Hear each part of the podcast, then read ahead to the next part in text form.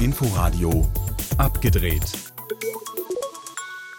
Hallo und herzlich willkommen. Am Mikrofon begrüßt Sie Alexander Soyer und Sie hören das Filmmagazin hier im Inforadio abgedreht Kino im Gespräch.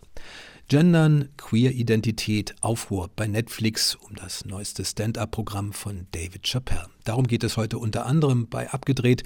Zum einen in der Sendung im Gespräch Monika Treut über ihren neuen Film Generation, einer Art Update von ihrem vor über 20 Jahren gedrehtem Film Gendernauts. Und zum anderen versuchen wir uns der jetzt schon seit einigen Wochen immer mehr hochkochenden Aufregung um David Chappelles Comedy-Special The Closer zu nähern Worum geht es da überhaupt und wie weit gehen die Proteste gegen Netflix? Das dann im zweiten Teil von Abgedreht. Los geht es jetzt aber erstmal wie gewohnt mit den wichtigsten Kinoneustarts dieser Woche im Überblick.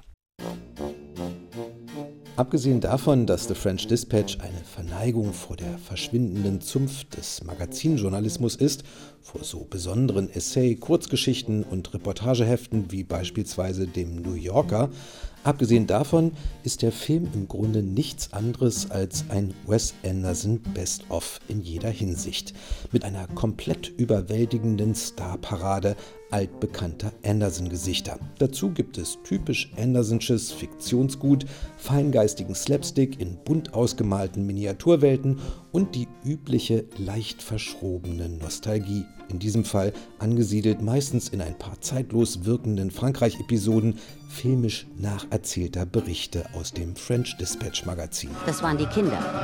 Sie zerstörten tausend Jahre republikanische Autorität in weniger als zwei Wochen. Was sie wollten? Freiheit. Punkt. Simon, Nackzellenblock J, Hobbyraum. Ich will es kaufen. Ist nicht zu verkaufen. Ist es doch?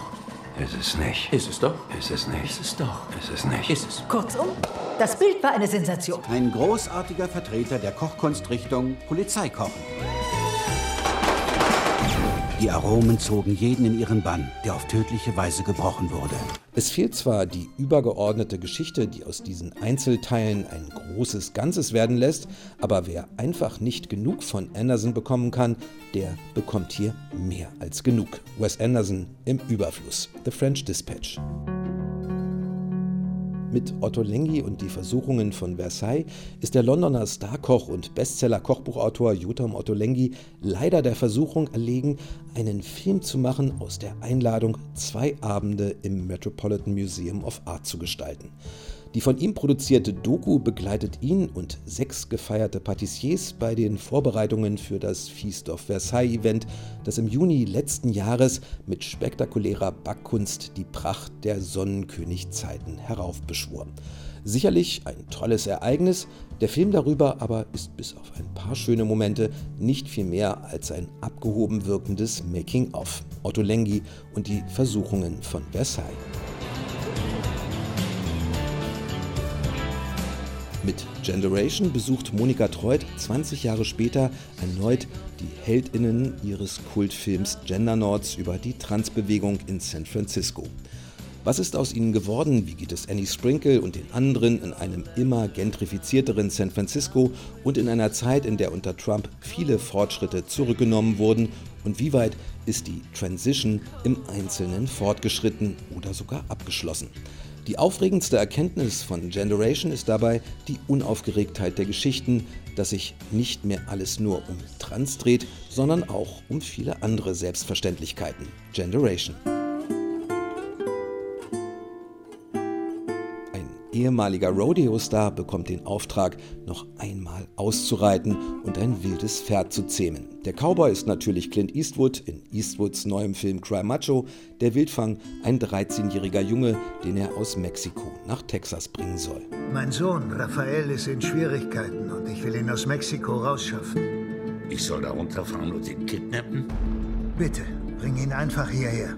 Dass das dann doch nicht ganz so einfach ist, liegt auf der Hand, aber wirklich schwer ist es auch nicht, denn im passenden Moment hilft dann immer der ins Drehbuch diktierte passende Zufall. Ein bisschen putziger, seltsames Paarfilm ist das, der alte Haudegen und ein junger Bursche, ein bisschen moderner Western mit einem gebrechlich wirkenden Helden, der immer noch fest zuschlagen kann, aber leider auch ziemlich alberner Kitsch. Cry Macho ist zwar durchaus von Eastwood auch als selbstironische Abrechnung mit dem eigenen Western-Macho-Mythos gemeint, aber ausgerechnet dann am besten, wenn er dann doch wieder genau diesen Mythos bedient. Cry Macho.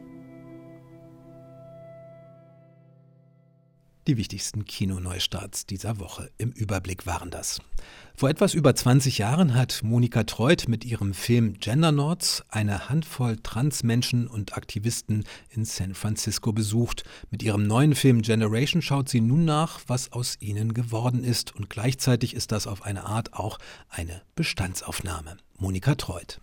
Naja, ich bin ja schon etwas abgeklärt, äh, weil ich glaube, den ersten Film zum Thema äh, Transition habe ich schon Anfang der 90er Jahre gemacht und äh, das war auch alles sehr aufregend und es war vor allen Dingen aufregend in San Francisco, weil das ja so ein Mekka war für die ganzen Gender-Diskussionen. Die sind ja auch sehr stark in den USA entstanden. Genderstudien, eine auf sich aufmerksam machende Subkultur und die gesellschaftliche Auseinandersetzung im Umgang mit nicht-binären, nicht auf Mann und Frau beschränkten Identitäten. Entstanden ist das zu einem großen Teil in den USA, vor allem natürlich in New York und in San Francisco. Eine spannende Zeit, so Monika Treut, und seitdem sind wir einigermaßen weit gekommen in der westlichen Welt. Also wir wissen doch jetzt schon wesentlich mehr über Gender als noch vor 30 Jahren. Und für mich ist es so, dass sich das eigentlich normalisiert. Ähm, äh, vor allen Dingen, was die älteren Transmenschen angeht, die ich im Film Generation porträtiert habe die haben auch ganz andere Probleme als jetzt ihre Gender-Identität, was ich sehr angenehm finde. Wir sind alle auch nur Menschen. Das ist ein Motiv, das sich durch Monika Treutz 20-jähriges Gender Nords Klassentreffen Generation zieht. Also es dreht sich nicht ständig darum, wie identifiziere ich mich jetzt, sondern äh, die haben eigentlich mehr oder weniger ihren Frieden gemacht mit den Identitäten, in denen sie leben und widmen sich auch wieder den Problemen, die wir eigentlich alle auf diesem Planeten haben. Also es hat so eine gewisse Selbstverständlichkeit erreicht. Kein Thema im Film ist dagegen die Frage, die hierzulande teilweise sehr leidenschaftlich und polemisch diskutiert wird, gendern oder nicht. Naja, die Sprache bildet ja Bewusstsein ab, wie wir wissen. Und ich denke, es äh, tut uns eigentlich allen ganz gut, nochmal daran zu erinnern, wie sehr das Weibliche auch gerade im Deutschen ausgegrenzt wurde. Von daher finde ich das eigentlich eine ganz schöne Übung, ähm, nochmal unsere Substantive zu gendern und die, das weibliche Element einzuschließen. Äh, Finde ich schon toll. Manchmal geht es einem natürlich auf den Wecker, weil es ein bisschen umständlich ist. Aber ich finde die Diskussion darüber eigentlich hilfreich. Monika Treut ist mit ihren Filmen, insbesondere mit Gender Nords, aber auch mit ihren früheren Arbeiten wie Unknown Gender, Die Jungfrauenmaschine oder Let's Talk About Sex und jetzt natürlich wieder mit Generation, so etwas wie eine unermüdliche Botschafterin. Eine Rolle, in die sie in ihrer 40-jährigen Karriere hineingewachsen ist und in der sie sich durchaus wohlfühlt. Monika Treut. Na, ich freue mich, ich freue mich eigentlich, äh, Diskussionen anzustoßen. Und ich freue mich auch, wenn äh, ganz verschiedene Zuschauergruppen äh, solche Filme angucken. Und wenn es an der Uni diskutiert wird, also ich bin eigentlich ganz glücklich in dieser Rolle, etwas anzustoßen, an Anregungen zu geben. Äh, ich denke, viel mehr kann man, also hauptsächlich auch mit Dokumentarfilmen, gar nicht erreichen. Monika Treutz unaufgeregte Dokumentation Generation jetzt im Kino. Deutlich aufgeregter geht es aber gerade bei Netflix zu, seit David Chappelles neuestes und erstmal auch letztes Netflix Stand-up Solo The Closer herauskam und mal wieder heftigen Gegenwind aus der ABQT-Szene bekommt. Und bevor wir zu den aktuellen Protesten kommen, schauen wir uns erstmal an, worum es eigentlich geht. Katharina Wilhelm fasst die Hintergründe zusammen. Dave Chappelle ist ein unbequemer Künstler, so viel kann man sicher sagen. Der schwarze Comedian steht radikal für Antirassismus in den USA. Seine Sketche tun weh, vor allem weißen Zuschauern, die er gerne an ihre Privilegien erinnert. Wie etwa in diesem Ausschnitt, in der er dem Publikum sagt, dass er nur hier sei, weil seine schwarzen Vorfahren entführt und versklavt wurden. I am a black dude. And don't ever forget how I got here. My ancestors were kidnapped. They were put on the bottom of boats. They sailed them across the Atlantic. Many of them died. In seinem aktuellen Netflix-Special namens The Closer will Chappelle eine Debatte lostreten, wie er sagt, über die vermeintliche Konkurrenz zwischen verschiedenen Minderheiten in den USA. Er beklagt eine Schieflage zwischen der LGBTQ-Gemeinschaft und Schwarzen. In diesem Land kann man auf einen Schwarzen schießen und ihn umbringen, aber wehe, man verletzt die Gefühle einer homosexuellen Person, sagt Chappelle und zielt damit auf den Rapper The Baby ab, dessen tödliche Schüsse auf einen angeblichen Angreifer in einem Supermarkt 2018 ohne Konsequenzen geblieben seien, dessen homophobe Äußerungen bei einer Show im Juli ihn aber die Karriere gekostet hätten, so Chappelle. Er habe kein Problem mit Schwulen, Lesben oder Transleuten, betont Chappelle immer wieder. Er sei im Gegenteil eifersüchtig auf die Fortschritte der Bewegung. Wenn Sklaven kurze Shorts angehabt und mit Babyöl eingerieben wären, wären wir vielleicht 100 Jahre früher frei gewesen. TV-Kritiker Eric Daggins sagte im Interview mit dem Radionetzwerk NPR, das Problem an dieser Kritik sei, dass sie vor allem auf Weiße abziele. Diese Idee scheint zu ignorieren, dass viele Homosexuelle oder Transmenschen nicht weiß sind.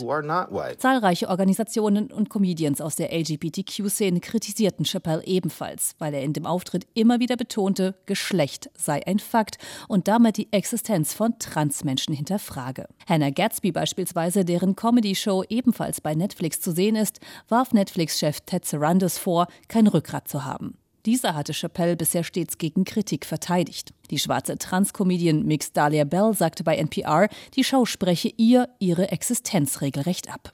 I hear that call as a complete erasure of my existence. Auch bei der Netflix-Belegschaft rumort es offenbar. Nachdem sich eine Trans-Mitarbeiterin bei Twitter gegen Chappelle ausgesprochen hatte, wurde sie kurzfristig von ihrem Job suspendiert. Netflix-Chef Sarando schrieb in einer E-Mail an die Belegschaft, die Streaming-Plattform biete unterschiedlichste Inhalte und verwies auf eine große Diversität des Anbieters. Sarandos Hinweis allerdings hat dabei genauso wenig zur Beruhigung beigetragen, wie der eben nur möchte gern versöhnliche Ton David Chappelles, der in seinem Special sehr oft und sehr genüsslich über Cancel Culture jammert, obwohl er als einer der bestbezahlten Komiker auf einer der größten Medienplattformen der Welt ja nun alles andere als mundtot gemacht worden ist. Tatsache ist, die Aufregung hat sich nicht gelegt und so kam es an diesem Mittwoch tatsächlich zu den angekündigten Protesten und zu Demonstrationen.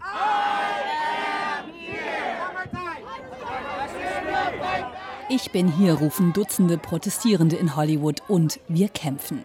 Sie schwenken Regenbogenflaggen und Schilder in blau-rosa, signalisieren so ihre Solidarität mit transgeschlechtlichen Menschen.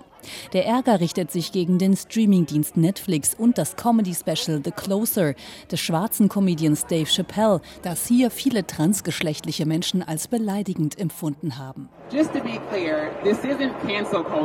Damit es klar ist, es geht hier nicht ums Löschen, ums Canceln. Wir Transmenschen können Witze vertragen. Wir haben aber Sorge, dass die Witze Leben kosten können. So die Protestorganisatorin Ashley Marie Preston. Chappelle hatte nach eigener Aussage in seinem Auftritt Auftritt eine Debatte lostreten wollen über die vermeintliche Konkurrenz und eine Schieflage verschiedener Minderheiten in den USA. Besonders problematisch empfanden aber viele Protestierende, dass der Comedian Transfrauen mit der rassistischen Darstellungsmethode des Blackfacings verglichen hatte.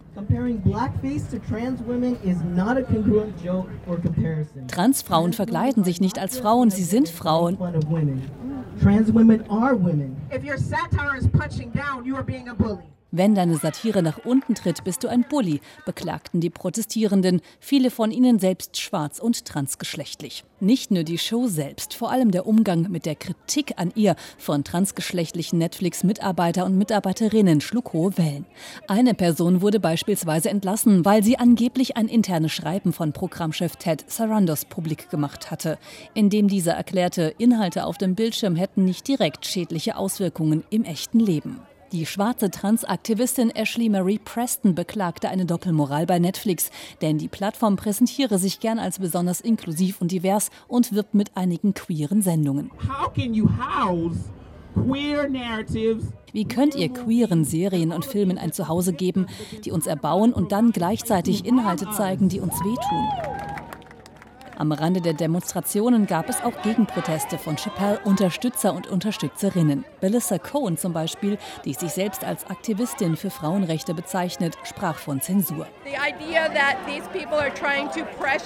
Dass diese Leute ein Unternehmen dazu zwingen wollen, einen Künstler zu zensieren, weil sie ihn nicht mögen, das ist gegen die Verfassung und schlecht für unsere Gesellschaft. Die Protestierenden forderten beispielsweise, dass Transmenschen mehr Mitspracherechte in Medienhäusern wie Netflix bekommen sollten. Programmchef Ted Sarandos entschuldigte sich mittlerweile für seine Wortwahl. Katharina Wilhelm war das über die Kontroverse um David Chappelles Stand-up-Special The Closer und die Gegenwehr nicht nur aus der ABQT-Szene. Das war abgedreht. Im Studio verabschiedet sich bis nächste Woche Alexander Soyer. Inforadio Podcast.